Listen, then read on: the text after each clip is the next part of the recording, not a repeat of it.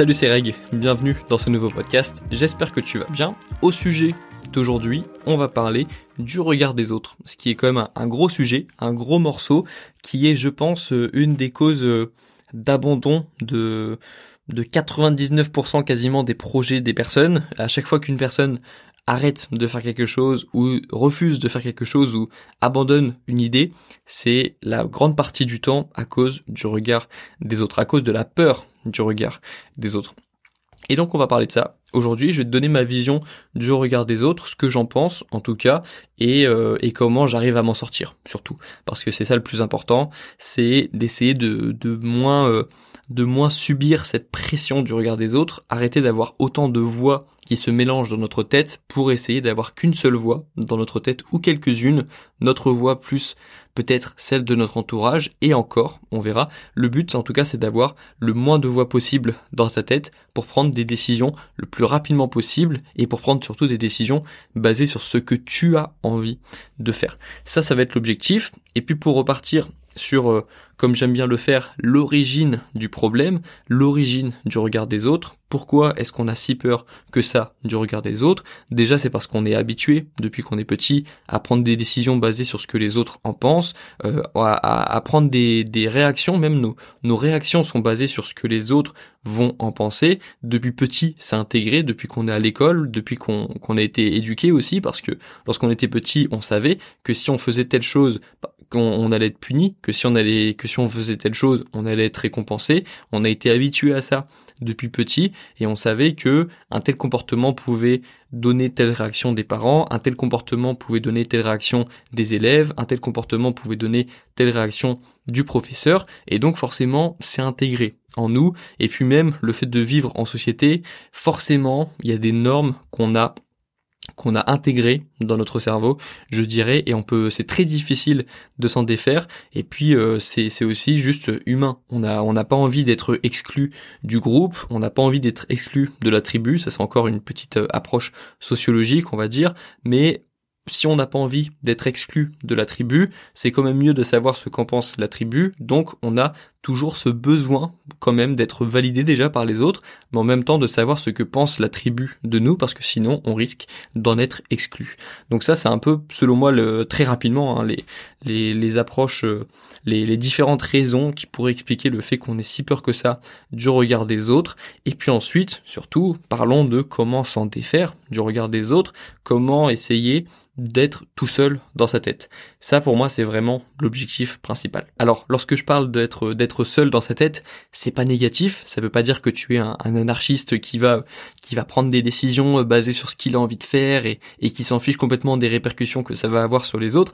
Ça veut pas dire ça. Être tout seul dans sa tête, ça veut simplement dire être capable de prendre des décisions en faisant en sorte que sa voix compte plus que celle des autres et que le, ce qu'en pensent les autres, le brouhaha extérieur, ne rentre pas dans ton cerveau au moment de la prise de décision. Évidemment, je vais euh, le préciser tout à l'heure, mais je le précise maintenant, tu peux pas, tu peux jamais prendre une décision basée à 100% sur ce, sur ce que tu toi, sur ce que toi tu as envie de faire, parce que tu as toujours un entourage, enfin tu as toujours une, une mini conscience de ce qu'en pensent les autres, de ce que peuvent en penser les autres. D'ailleurs, parfois c'est faux, ce que ce que toi tu penses que les autres pensent, c'est faux, mais tu peux pas t'empêcher d'avoir un mini a priori de ce que vont en penser les autres pour ton opinion, selon toi, dans ta tête. Tu peux pas t'empêcher. C'est tu pourras jamais prendre une décision basée à 100% sur ce que toi tu as envie de faire.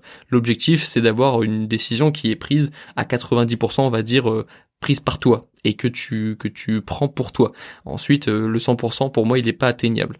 Mais tu peux quand même prendre une décision basée sur ce que toi tu as envie de faire. Et, et pour moi, la meilleure expression, c'est ça, c'est être tout seul dans sa tête. C'est un petit peu comme quand tu rentres dans une pièce. Euh, après, je sais pas si ça t'est arrivé, mais par exemple, je sais pas, mais euh, moi j'ai toujours trouvé de de du j'ai toujours trouvé ça euh, très reposant d'arriver dans une pièce rangée, minimaliste où il y a peu d'objets. Je m'y suis toujours senti bien.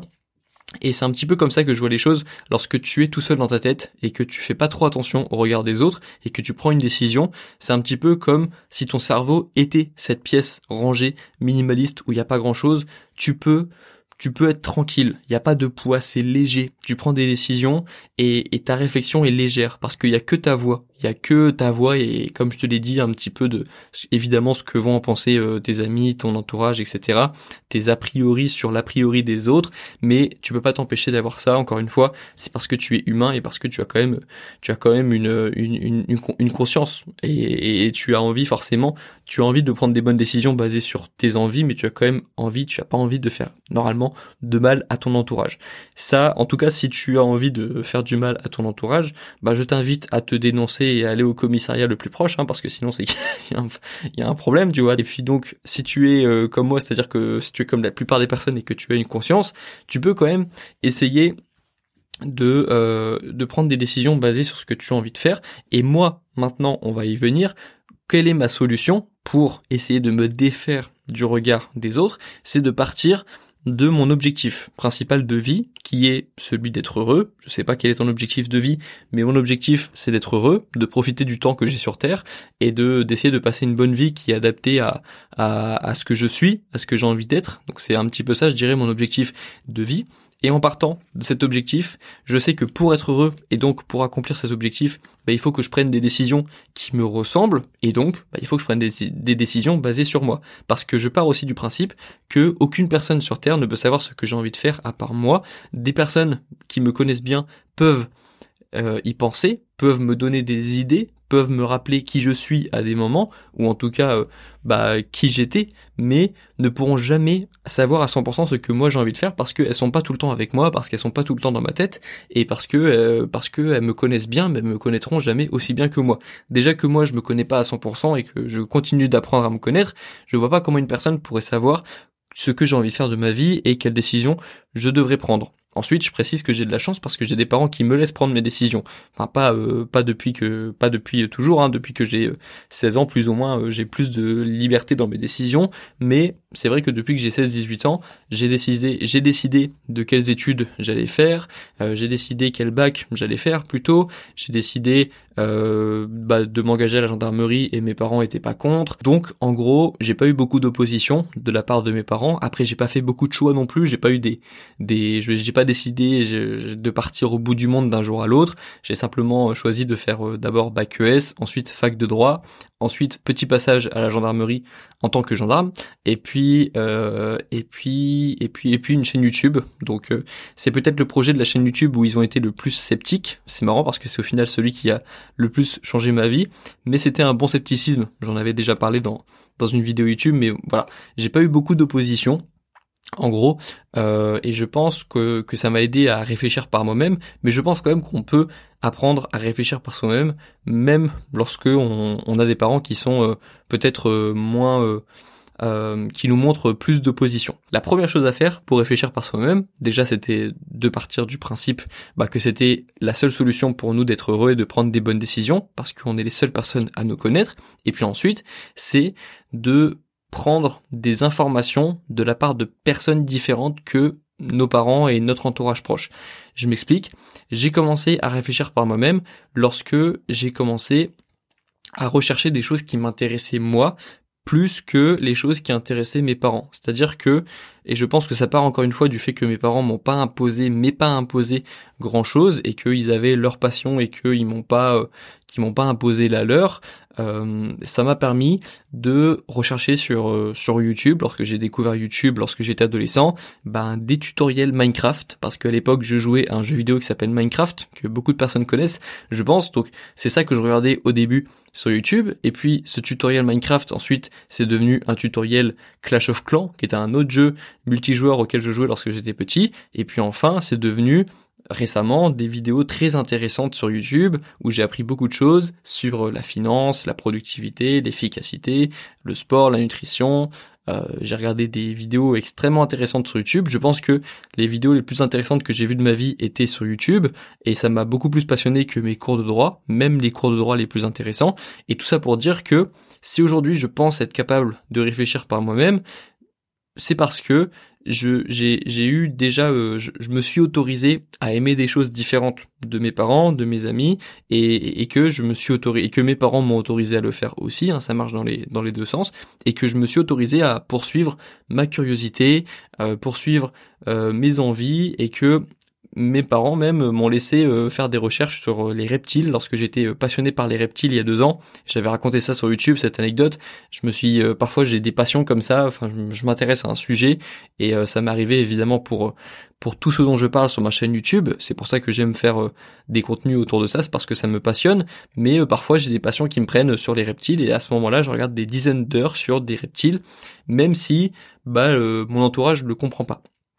Pourquoi l'expliquer Comment l'expliquer euh, Je dirais que lorsqu'on est vraiment passionné par un sujet, la passion justifie le fait que la plupart des personnes ne comprennent pas ce qu'on fait. Parce que le, le, la passion, c'est ça. C'est par essence faire quelque chose que tout le monde n'est pas capable de faire. C'est avoir de l'énergie que tout le monde n'est pas capable d'avoir pour faire quelque chose. Parce que en soi, euh, si tu prends euh, là par exemple, je rigole parce que je trouve que l'exemple des reptiles, c'est un peu, bah, c'est un petit peu marrant. Enfin, il y a très peu de personnes qui sont prêtes à passer des dizaines d'heures de leur vie à regarder des vidéos sur euh, sur les les Pogona viticeps, les Pogona en euh, sur euh, sur euh, tous les tous les reptiles qu'on peut trouver en Nouvelle-Calédonie. Enfin, c'est moi je trouve ça un peu marrant quand j'y repense, mais sur le moment ça me passionnait et puis j'ai appris des choses. Donc voilà, ça paraît un peu bizarre quand même, ça paraît ou, alors un peu drôle. Mais si par exemple on reprend l'exemple, je sais pas, d'un sportif comme on va prendre Rafael Nadal, c'est quand même marrant de se dire qu'il y a des personnes comme Rafael Nadal, comme des professionnels du, tennis par exemple,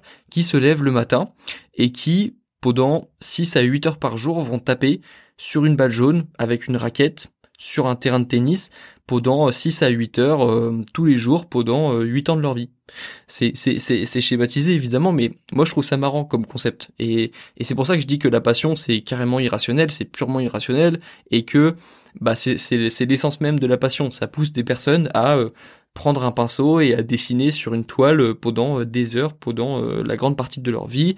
Des joueurs de football à courir derrière un ballon et puis à mettre un ballon entre des cages. Bref, vous avez compris les, les exemples. La passion, ça, lorsqu'on prend un petit peu de recul, ça paraît stupide, peu importe le domaine qui, qui nous passionne. Et c'est pour ça que je dis que bah, la passion, ça peut t'aider déjà à mieux vivre le regard des autres, parce que lorsque tu es passionné, bah tu t'en fiches, tu le, le fait que ce truc là qui t'attire, cette passion, va justifier le fait que ben le, le, le regard des autres va passer au second plan par rapport à cette passion qui est tellement forte. C'est un petit peu comme quand tu es euh, que tu es amoureux et que et que tout le monde ne peut pas comprendre euh, ce que tu vis avec la personne avec qui tu es. Par exemple, euh, c'est un petit peu le c'est nous deux contre le monde. Bah c'est un petit peu ça avec la passion. C'est ok, ben moi j'ai trouvé ma passion. Tout le monde ne peut pas la comprendre, mais cette passion je l'aime tellement que je vais y passer du temps, etc. Et que et que et que ça me dérange pas que tout le monde ne comprenne pas ma passion parce que moi ce qui compte c'est que j'ai trouvé ma, passion. C'est un petit peu comme ça le ça tu vois lorsque je dis ça ça fait un peu penser à l'adolescent qui euh, qui justifie le fait qu'il a envie de voir sa copine euh, lorsqu'il est ado et que ses parents ne comprennent pas pourquoi il passe autant de temps avec sa copine etc ça me fait penser un peu à ça et je pense qu'il y a un lien entre la passion et et, euh, et l'amour. C'est pour ça qu'on parle d'amour passionné. Et donc pour moi, ça c'est une des premières étapes. C'est pour ça que la passion, en plus de donner du sens à la vie, euh, à ta vie, en plus de te donner une source d'énergie incroyable, je pense que ça peut aussi te permettre de mieux vivre le regard des autres parce que tu as une forme d'énergie qui euh, qui, qui t'empêche de te poser trop de questions. Ça, c'est quelque chose d'important. Et puis, comme je te l'ai dit, pour trouver cette passion, parfois, il faut partir de, de soi savoir ce que l'on aime, considérer que ce n'est pas parce que on, a beaucoup de points communs avec nos parents, par exemple, qu'on peut pas aimer des choses différentes. Moi, j'ai des points communs avec mes parents. On s'entend, on s'entend bien, on s'entend très bien, mais on n'a pas vraiment les mêmes passions. On se retrouve sur certains points, mais on n'a pas les mêmes passions. Mes parents, ils en ont rien à faire des reptiles, ils en ont rien à faire de YouTube. Enfin, ils s'intéressent à ça maintenant que j'y suis, mais sinon, euh, faire des vidéos, c'est vraiment pas quelque chose qui, qui est dans la famille. Euh, lorsque je, qui est intégré dans la famille, lorsque j'étais à la gendarmerie, je me suis rendu compte qu'il y avait euh, que deux trois militaires dans la famille euh, entière, donc ce qui, est, très peu. Et puis, il euh, faut aussi comprendre que les passions, c'est quelque chose de générationnel. Les, les passions sont évidemment euh, liées au, au, modèle de l'époque, au modèle, aux, personnes qui passent à la télé, qui passent sur YouTube maintenant. Les, les modèles sont évidemment définissent les passions des générations, et c'est pour ça qu'on a des passions très différentes en fonction des générations. Donc, je pense qu'il faut au final juste s'accorder et comprendre que s'accorder à dire que on, on, on n'aimera pas tous les mêmes choses et que c'est ce qui fait aussi la beauté de bah, des humains, c'est qu'il y a des humains qui, comme comme je te l'ai dit, sont capables de faire des choses par passion complètement différentes d'autres personnes. Mais ce qui compte, c'est que chacun ait sa passion et que chacun bah, vive euh, vive tranquillement sa vie sans penser trop au regard des autres. Et puis pour les les, les domaines dans lesquels on n'est pas passionné, parce que évidemment on n'est pas passionné par tout ce qu'on fait, donc à ces moments-là on ressent plus le regard des autres, je pense qu'il faut encore une fois revenir au principe de base que pour être heureux, il faut faire ce qu'on a envie de faire. Et puis, ce que j'aime bien dire aussi, c'est teste, teste, et puis tu verras que un jour, tu auras envie de faire quelque chose, et puis tu vas sentir la pression du regard des autres et tu vas pas le faire. Et ensuite tu verras comment tu te sentiras et c'est à ce moment-là que tu auras la réponse parce que tu verras que tu te sentiras super mal. Teste un jour, euh, commence, euh, parle de tes projets à quelqu'un, parle de tes passions à quelqu'un, laisse-le te mettre le doute vis-à-vis de ta passion, laisse-le te, te t'influencer, laisse-le rentrer dans ta tête et tu verras que tu auras regretté d'avoir laissé cette personne rentrer dans ta tête, d'avoir laissé cette personne te faire croire que telle chose ne pouvait pas marcher, que toi tu pouvais pas faire ça, que tu pouvais pas faire ci, que tu pouvais euh, que c'était pas bien pour toi, etc. Laisse des personnes t'influencer et puis rends-toi compte que après tu te sens pas bien parce que tu sens que cette décision tu l'as pas prise pour toi, tu l'as prise pour d'autres personnes. Ensuite, ce que je peux te conseiller si t'es ce genre de personne, parce qu'il y a des personnes aussi qui me le disent parfois, qui me disent ouais mais tu sais Grégoire, moi j'ai besoin de savoir que mes décisions euh, tout le monde est d'accord avec ça. J'ai pas envie que mes décisions contrarient n'importe laquelle de ces personnes. Encore une fois, ou n'importe laquelle des personnes autour de moi. Le problème, c'est le problème, c'est que ça part d'une bonne intention et je comprends évidemment ce, cette envie de ne pas contrarier des personnes proches de nous quand on prend une décision. Sauf que le problème, c'est que lorsque l'entourage commence à être euh, composé de plus de 5, 6, 7, 8 personnes, tu ne pourras pas prendre une décision qui ne pourra contrarier aucune des personnes, qui ne pourra effrayer aucune des personnes ou qui euh, ou qui sera comprise par toutes les personnes autour de toi.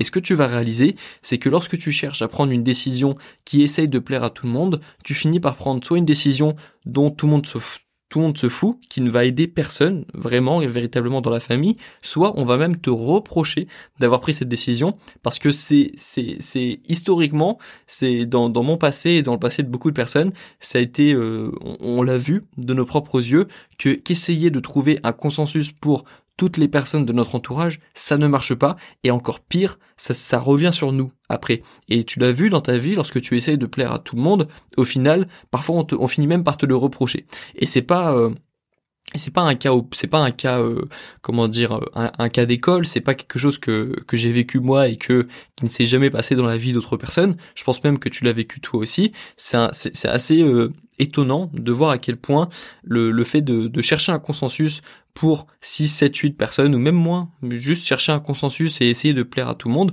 au final ça finit par te revenir sur toi. Et puis juste réfléchis à déjà comment c'est dur de savoir ce que nous on a envie de faire, ce que nous on aime, de prendre des décisions qui vont nous plaire à nous tu l'as vu, c'est encore plus dur lorsqu'il y a deux personnes. Alors imagine lorsqu'il y a 3, 4, 5, 6 personnes. Et là, tu comprendras que c'est absolument impossible de prendre une décision qui plaît à 100% des personnes de ton entourage. Et lorsque tu l'auras vécu, ou lorsque tu l'auras compris, ou lorsque tu l'auras compris après l'avoir vécu, tu comprendras que tu ne peux pas prendre de décisions qui vont plaire à tout le monde. Donc, je t'invite juste à ne pas changer ton état d'esprit parce que c'était positif, c'était gentil de, vouloir euh, plaire à tout le monde lorsque tu prends une décision, mais comprends juste que ce n'est pas possible et que c'est un idéal et que parfois pour plaire à d'autres personnes, pour euh, faire quelque chose qui plaît à d'autres personnes, tu es obligé d'abord de prendre une décision qui ne va pas plaire à tout le monde, mais qui ensuite pourra avoir un impact sur la vie des personnes de ton entourage, un impact positif évidemment. Parce que aujourd'hui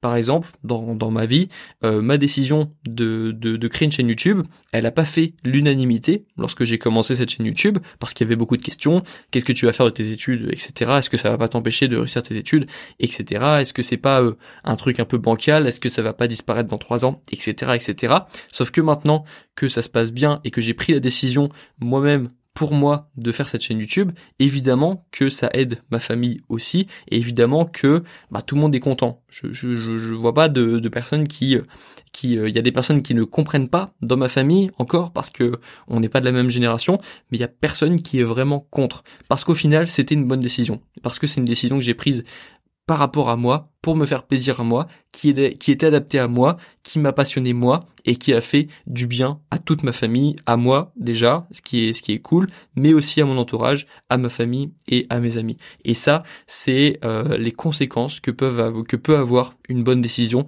qui a été prise par toi et pour soi, sans trop penser au regard des autres.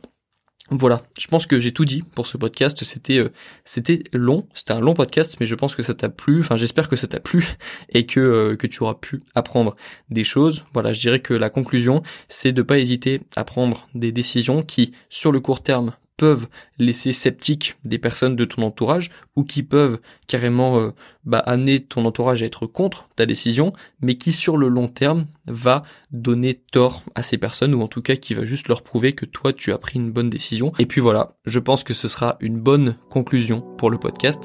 J'espère qu'il t'aura plu.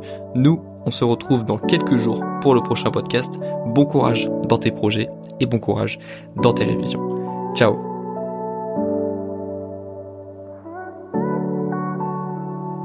Gloria.